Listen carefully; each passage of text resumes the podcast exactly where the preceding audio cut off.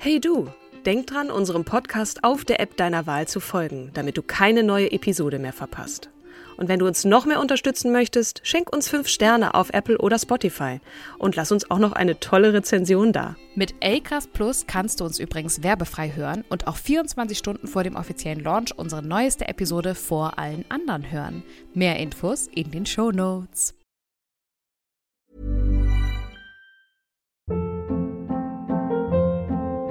Hold up. What was that? Boring. No flavor. That was as bad as those leftovers you ate all week. Kiki Palmer here, and it's time to say hello to something fresh and guilt-free. Hello Fresh. Jazz up dinner with pecan-crusted chicken or garlic butter shrimp scampi. Now that's music to my mouth. Hello Fresh. Let's get this dinner party started. Discover all the delicious possibilities at hellofresh.com.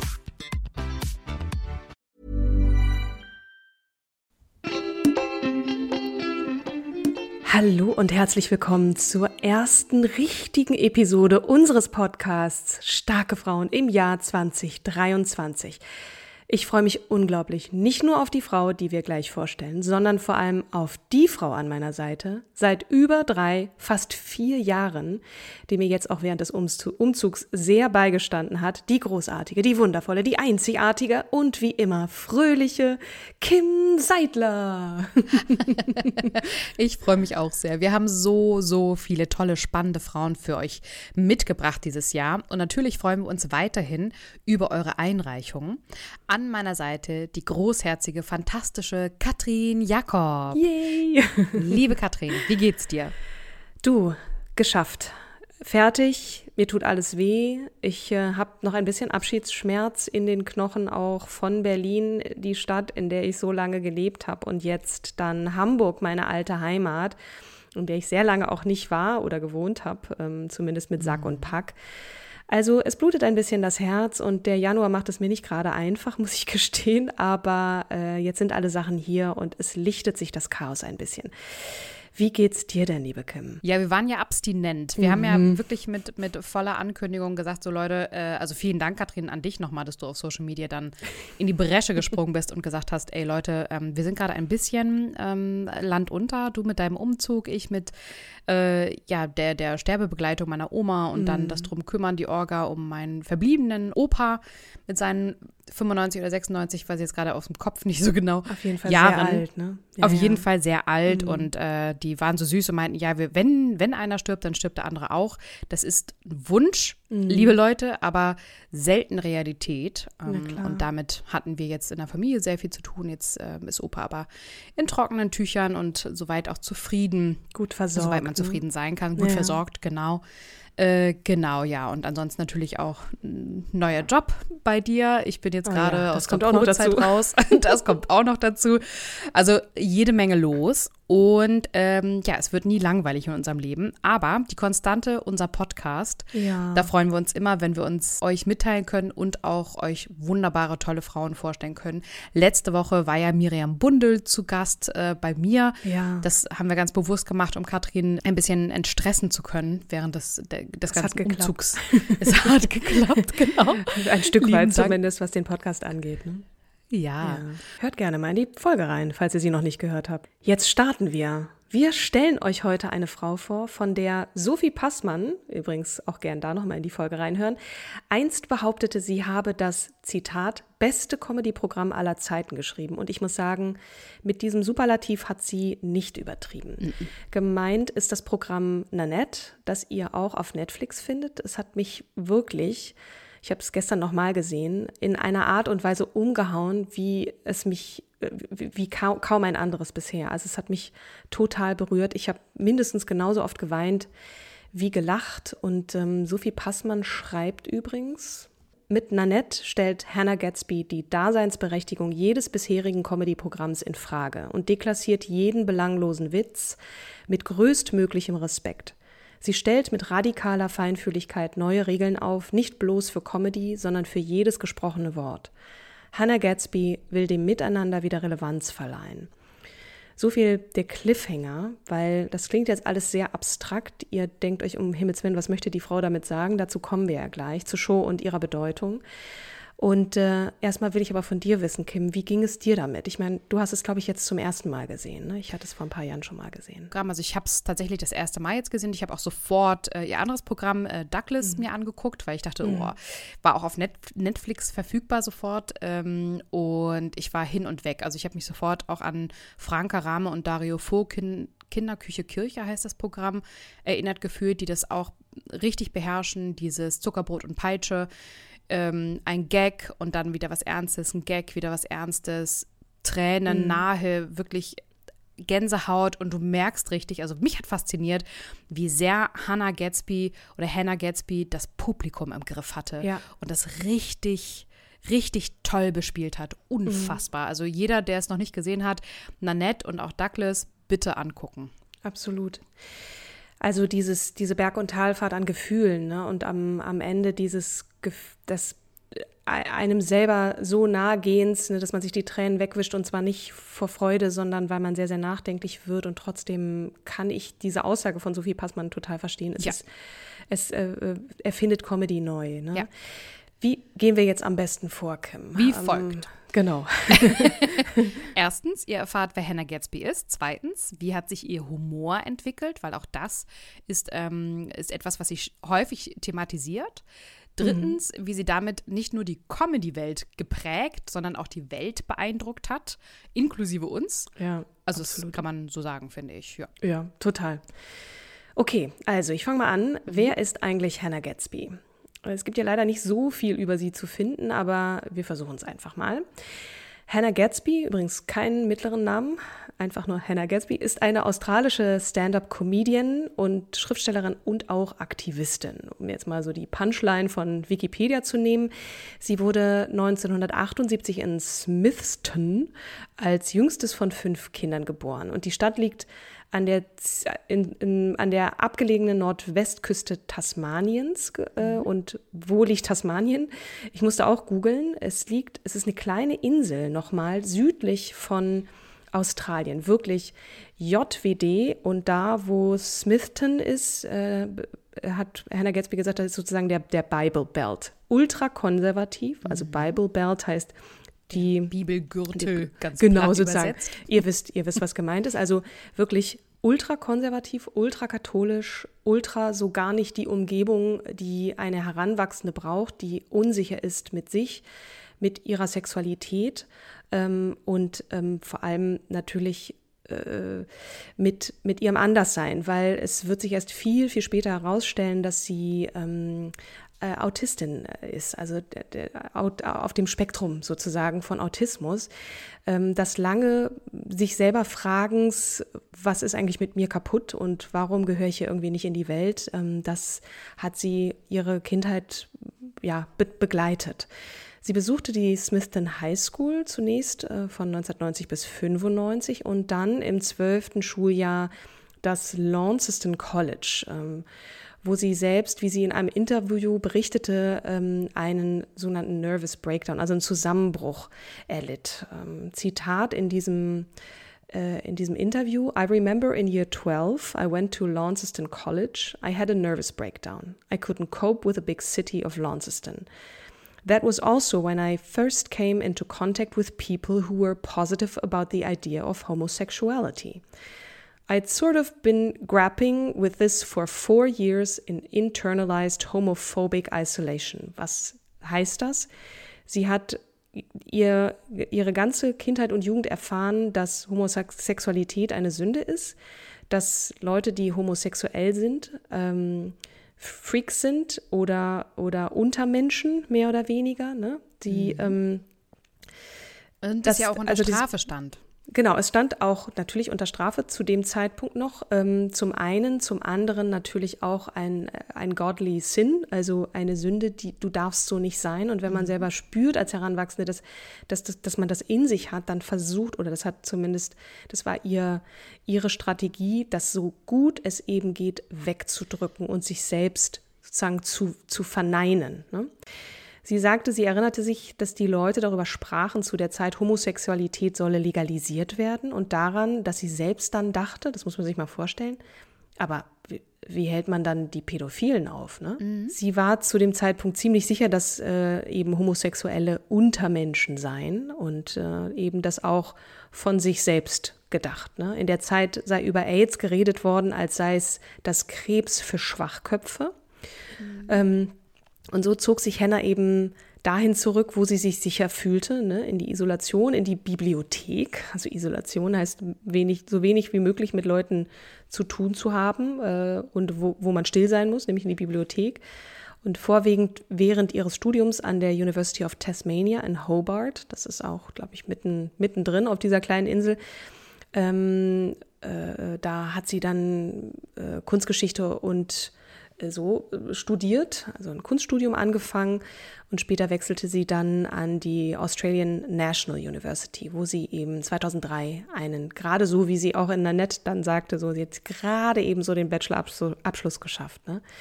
Und mhm. hat aber auch sehr Gefallen gefunden auch an dem, an dem Feld Kunstgeschichte äh, und sich auch schön aufgeregt über die ganzen frauenfeindlichen Künstler wie zum Beispiel Picasso. Also das ist der Teil, an dem ich auch sehr gelacht habe. Oh ja. Shoutout, ne, wenn ihr es, wir mhm. werden ja immer ein Posting machen zu, zu Hannah auch. Shoutout gerne an euch, äh, postet drunter, warum ähm, Picasso frauenfeindlich ist oder welchen Spruch äh, in die Ewigkeit sozusagen eingegangen ist.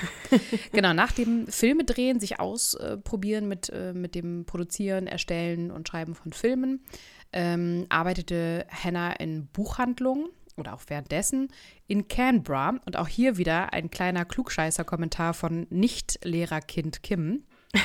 Canberra ist die Hauptstadt von Australien. Viele denken immer, das ist Sydney. Unter anderem habe ich mhm. das auch gedacht.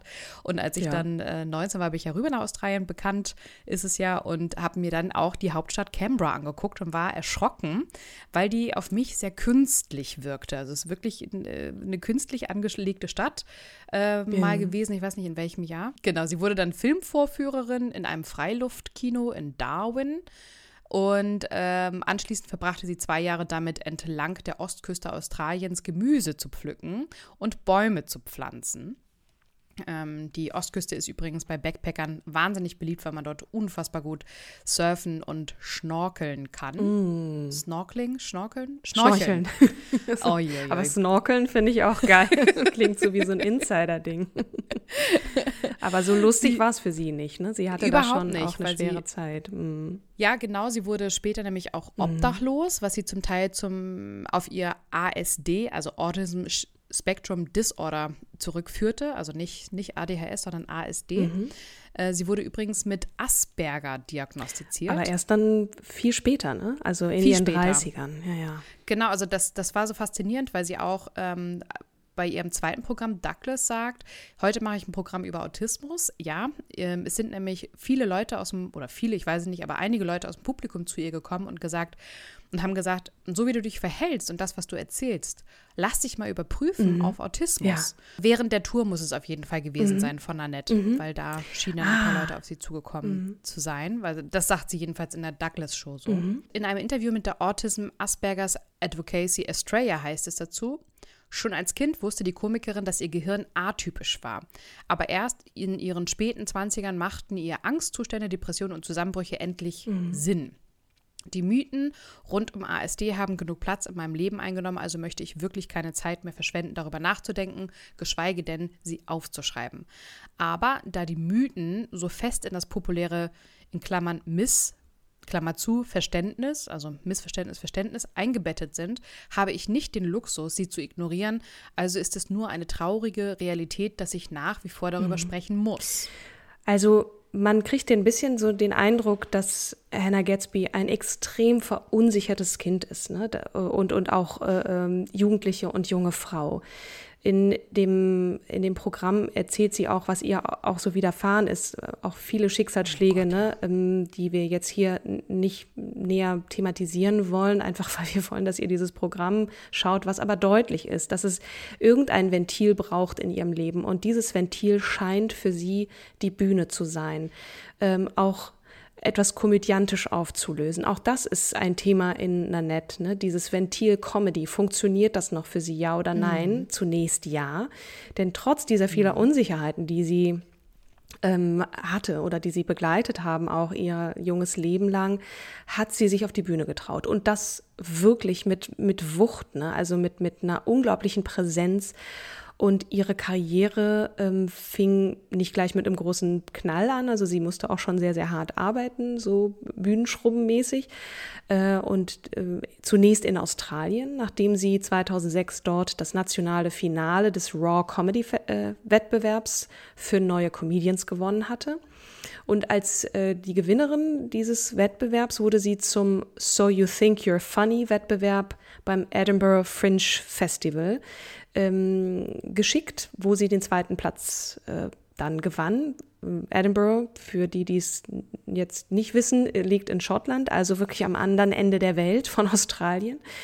Und ihre erste Soloshow trug den Titel Hannah Gatsby äh, Is Wrong and Broken und gewann 2007 dann gleich den Best Newcomer Award beim Edinburgh Fringe Festival, bevor sie mit der Show in Edinburgh und New York auf Tournee ging. Also sie ist, hat quasi von Australien den Sprung nach Europa und dann in die USA geschafft. 2008 führte sie Meet the Musical, Meet nicht mit Doppel-E, sondern mit EA ähm, geschrieben wie das Fleisch. Genau, mit Amelia Jane Hunter beim Melbourne International Comedy Festival auf.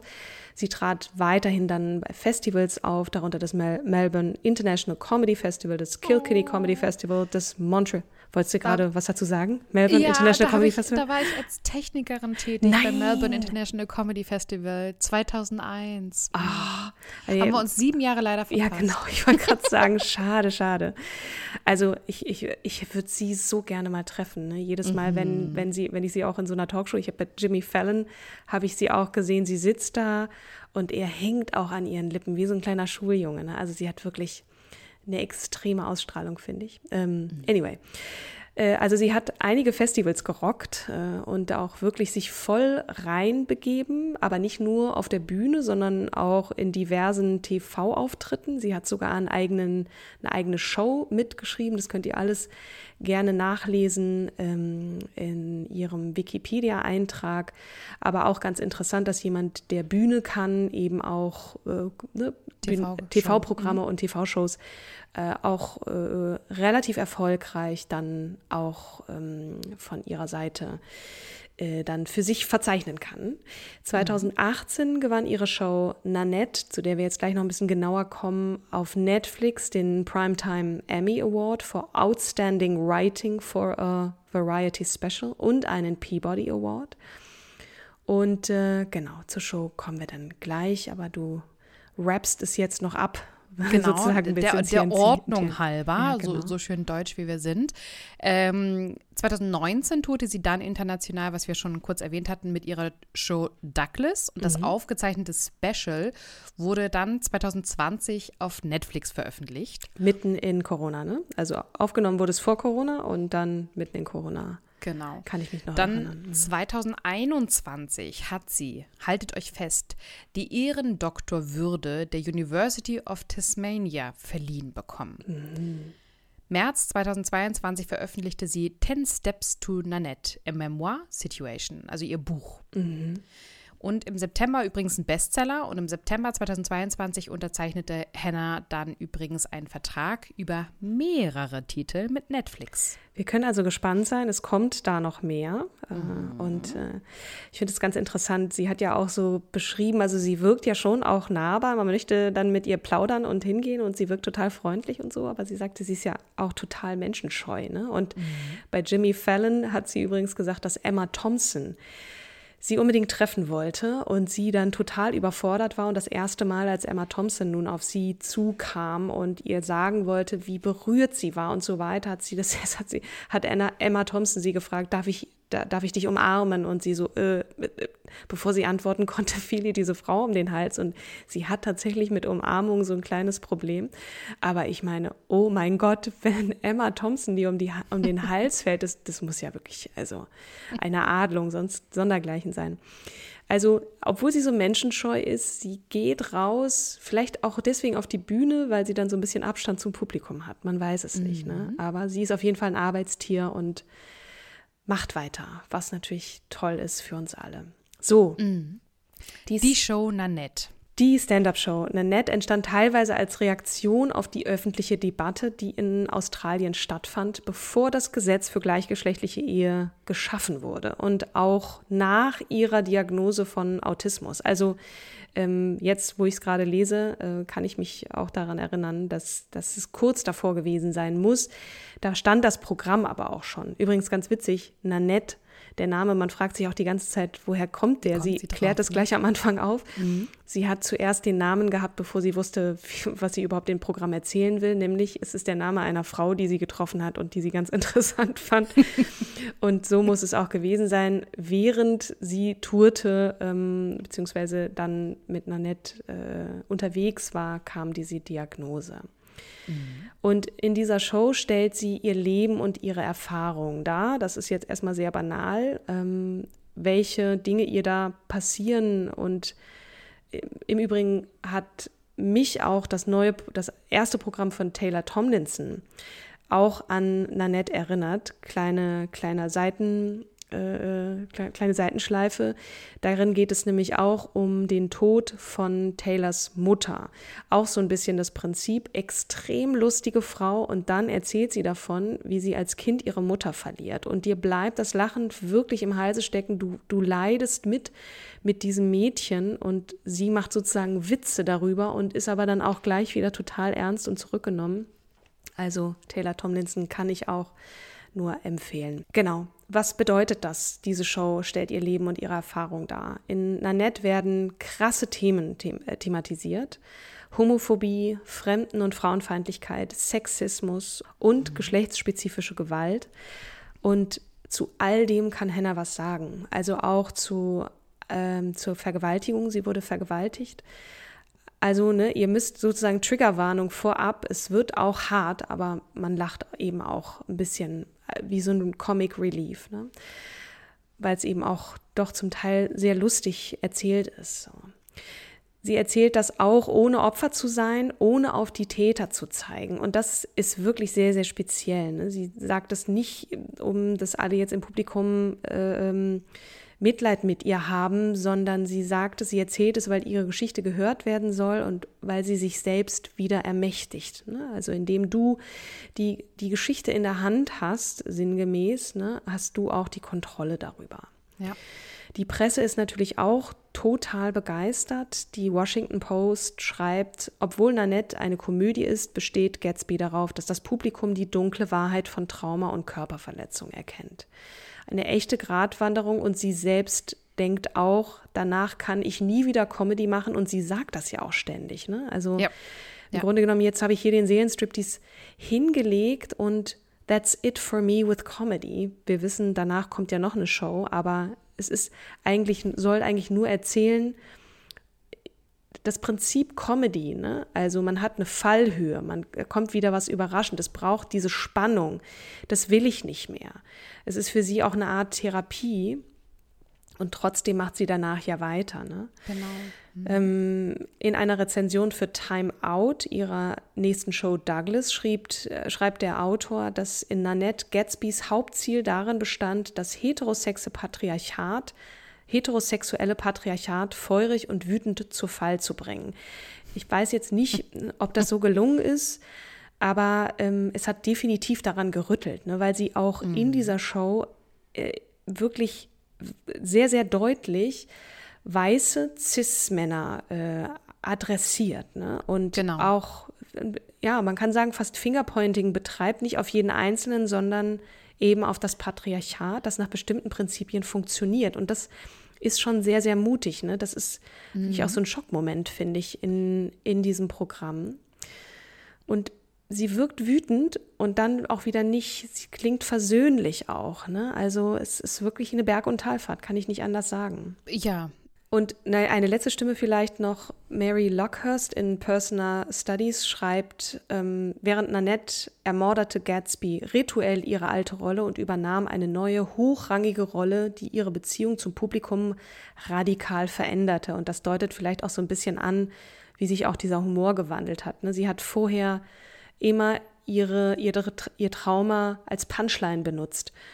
Und jetzt funktioniert das so nicht mehr. Sie ist fertig damit. Ne? Also sie kann nicht mehr auf ihre eigenen Kosten Witze machen. Das, genau. Und mit der Show hat sie natürlich auch vielen, vielen Fans äh, Mut gemacht. Ne? Ähm, unglaublich viel Bewunderung kam ihr entgegen. Viele haben sich von ihr ermutigt gefühlt.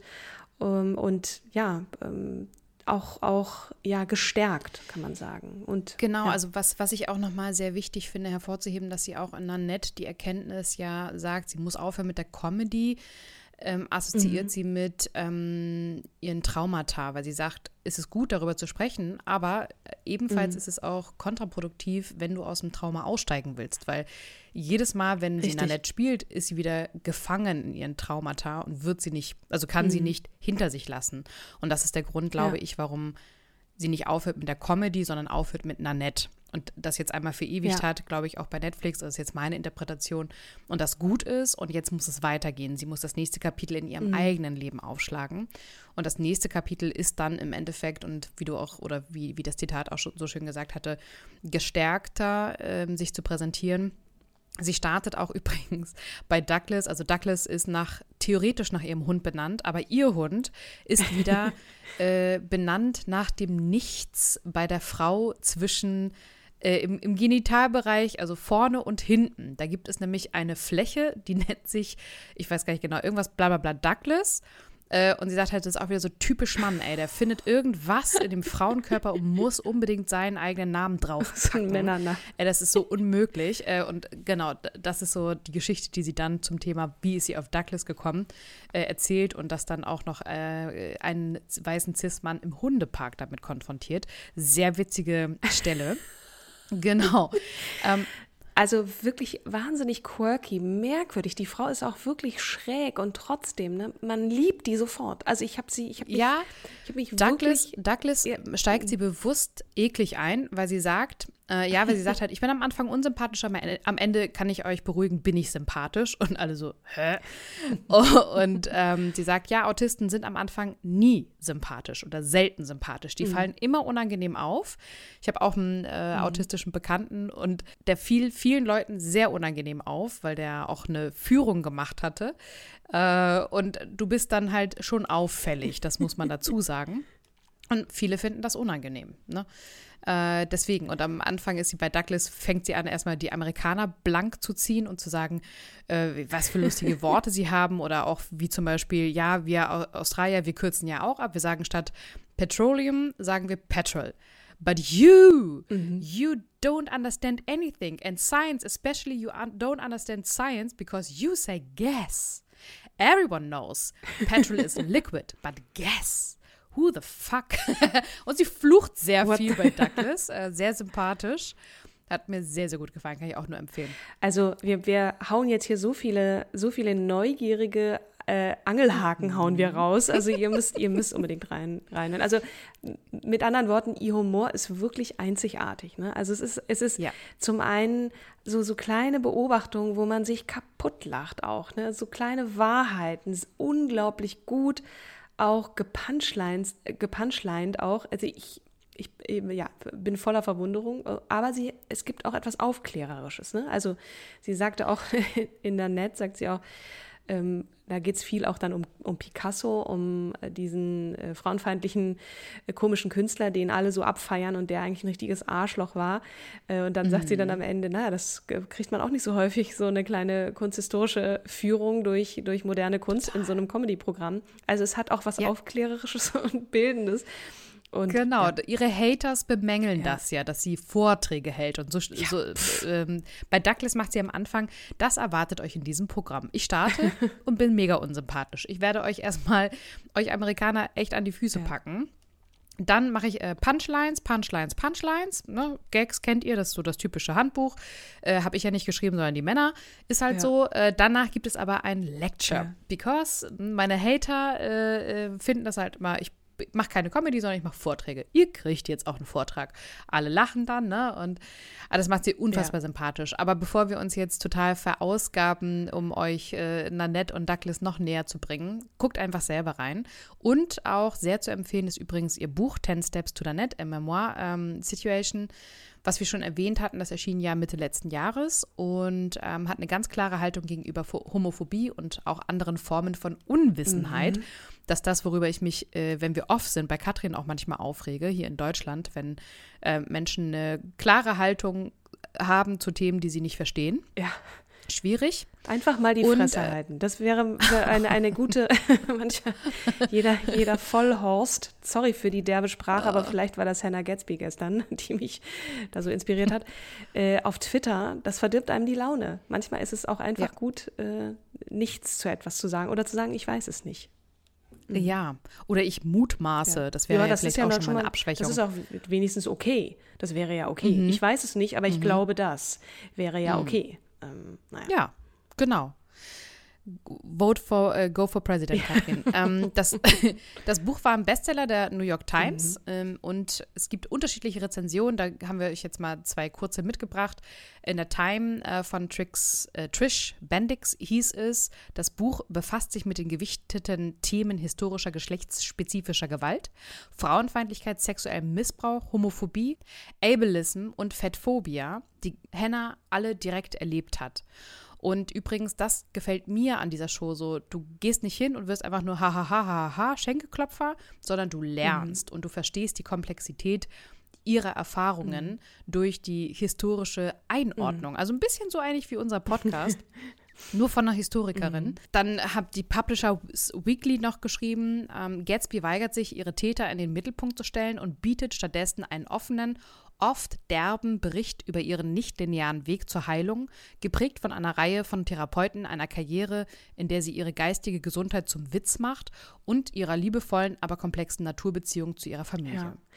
Das kommt auch noch mal sehr gut äh, in dem Buch rüber, habe ich zumindest gehört. Ich habe es nicht gelesen.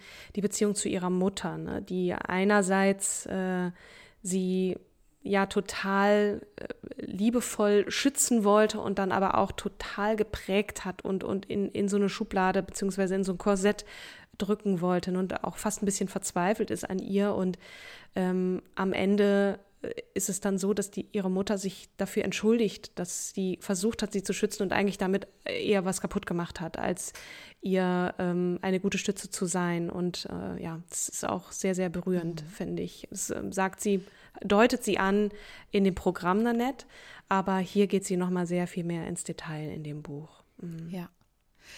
Also was, was wir an, an, an ihrem Humor so spannend finden, ist, dass er erstens anders ist. Er basiert auf Ehrlichkeit und Authentizität, auf persönlichen Erfahrungen, die mit Sicherheit nicht immer einfach zu verarbeiten waren. Mhm. Und ähm, das wiederum ermöglicht dem Zus den ZuschauerInnen, mit ihr mitfühlen mhm. zu können. Äh, gleichzeitig nutzt sie gesellschaftliche Themen, was wir gerade schon gesagt hatten, die, die komplexen Zusammenhänge, äh, also die, das alles in den Zusammenhang zu bringen, aber auch über Dinge zu lachen, die uns alle betreffen, mhm. ob nun positiv oder negativ. Und genau mit dieser Kombination schafft sie es, uns eine neue Perspektive zu eröffnen. Statt Angst zu machen, will sie uns Mut schenken und ein Zeichen setzen für mehr Verständnis unter den Menschen sowie Akzeptanz ändern, Lebensweisen und auch mhm. Meinungen. Ja, also es ist wirklich bemerkenswert, ne? Man, man möchte von ihr quasi auch äh, so den Spiegel vorgehalten bekommen. Das tut sie auch immer wieder. Ne? Sie ist eine der wenigen KomikerInnen, die sich offen gegen Rassismus und andere Formen von Unwissenheit stellt. Ne? Thema Unwissenheit hatten wir ja gerade schon. Und es ist wirklich auch so, dass man sich selber manchmal dabei ertappt, oh Gott, da mir geht es ja genauso. Ich denke immer hier, ich bin, ich bin eine von den Guten und eigentlich muss ich mich auch immer mal wieder hier an der Nase, an die Nase fassen und mich selber in Frage stellen und, und Fra und auch anderen Fragen stellen, anstatt gleich zu bewerten. Ne? Und das gelingt ihr wirklich, dass man, dass man sich nicht ertappt fühlt, sondern eher umarmt, möchte ich fast sagen. Ne? Etwas pathetisch. Mhm. Aber sie will sagen, es gibt keine perfekte Welt, jeder macht Fehler, aber behaupte da nicht, du machst keine. Also sag einfach, du, dass, dass es dir manchmal genauso geht, dass du auch Fehler machst. Das ist auch okay. So, ne? Ja. Mhm. Richtig gut. Und das mit ich Empathie und Emotionen, also das, das geht schon. Total. Also ich springe jetzt mal zum, zum Ende. Ja. Ähm, ihre Worte haben Menschen mit Sicherheit inspiriert, einen besseren Weg zu finden, ja, oder ja. auch mehr Toleranz zu leben, miteinander zu kommunizieren, sich in die Lage des anderen oder der anderen zu versetzen. Mhm. Punkt. Punkt. Ausrufezeichen. Also, Ausrufezeichen, genau. Äh, ich glaube, es wird jetzt wieder, wir wiederholen uns mehr oder weniger, ja. was wir sagen wollen, ist, das ist ganz besonders, ähm, ein, ein, einen Humor zu kreieren, bei dem man lacht, bei dem man sehr nachdenklich ist, bei dem man auch ein bisschen mitweint und bei der man aber nie das Gefühl hat, da oben steht eine Frau, die einen Rachefeldzug gegen die Männer hat oder gegen die, die sie verletzt haben, sondern die sich verletzlich zeigt und man kein Mitleid mit ihr hat, sondern denkt, wow, danke, dass du das mit uns geteilt hast und danke, dass du ähm, ja. Man fühlt Respekt, absoluten ja, genau. Respekt. Ja, absolut. Auch da, Punkt. Mhm. Wahnsinnig emotional auch für mich. Ich habe auch viele Freundinnen und Freunde in der, in der Gay-Community und ähm, ja. die wohnen zwar alle in mehr oder weniger im urbanen Raum und müssen das, was sie beschreibt, natürlich ist jetzt sehr, sehr krass. Tasmanien ist wirklich das Ende der Welt, ja. Ähm, aber trotzdem, es gibt auch oh, in vermeintlich aufgeklärten. Tiefste, tiefste ja. Dorf fahren. Ja, ich meine, du hast im alten Land gewohnt, nichts gegen das alte Land, aber was da zum Teil auch noch für, für Meinungen vorherrschen und rassistische. Mhm. Ja, genau. Ähm, da, das ist manchmal schon erschreckend. Und äh, wenn wir solche Programme haben, solche Personen, solche Menschen, die Vorbilder sind und äh, immer wieder nicht den Zeigefinger heben, sondern einfach zum Nachdenken anregen, dann ist schon, ist schon, ja, das ist wahnsinnig wertvoll. Ja. Punkt. Wie viele Punkte wir schon gemacht haben. Ausrufezeichen. zum Ende. Ausrufezeichen. Ihr Lieben, ja. wir, wir, ja. wir rappen jetzt ab und sagen, so, das war Hannah Gatsby. Wir hoffen, dass mhm. wir euch auf jeden Fall ihre zwei Programme und das Buch sehr schmackhaft machen konnten. Und äh, schreibt uns doch gerne mal auf Instagram oder via Direct Message, ähm, was ihr über Hannah Gatsby denkt und ob ihr überhaupt eine Show von ihr gesehen habt. Sie war nämlich gerade in Berlin, habe ich gesehen. Ihr könnt ihr auch auf Instagram folgen. Ja. Ja, ja. Mhm. Und ähm, nächste Woche stellen wir euch die Universalsymbolfrau. Ich weiß nicht, was ist das denn eigentlich, Wort Kim? gekommen bin. ähm, Helen Keller aus den USA vor. Äh, was es mit diesem Begriff auf sich hat und wer sie ist, das erfahrt ihr in der nächsten Episode. Also ich bin wirklich sehr gespannt. Ich habe nämlich keine Ahnung. Bis dahin, ihr Lieben, genießt, ob man die dunkle Jahreszeit genießen kann, sei mal dahingestellt, aber macht euch eine Kerze an, macht es euch gemütlich, äh, kuschelt euch ein in die Decke, schaut Nanette, weint und lacht ein bisschen und äh, wir denken an euch, weil auch wir hängen noch so ein bisschen in diesem Winterloch. Äh, die Tage werden länger, es wird alles gut. Genau. Also. Jeden Tag zweieinhalb Minuten. Macht's gut. Das, äh, ja, genau. das hält mich immer hoch. ja. Also, bis dahin, alles bis Liebe. Bis zum nächsten Mal. Und tschüss. tschüss. Ever catch yourself eating the same flavorless dinner three days in a row? Dreaming of something better? Well, HelloFresh is your guilt-free dream come true, baby. It's me, Kiki Palmer.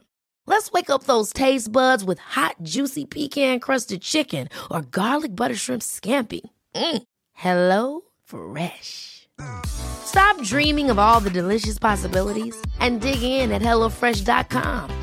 Let's get this dinner party started.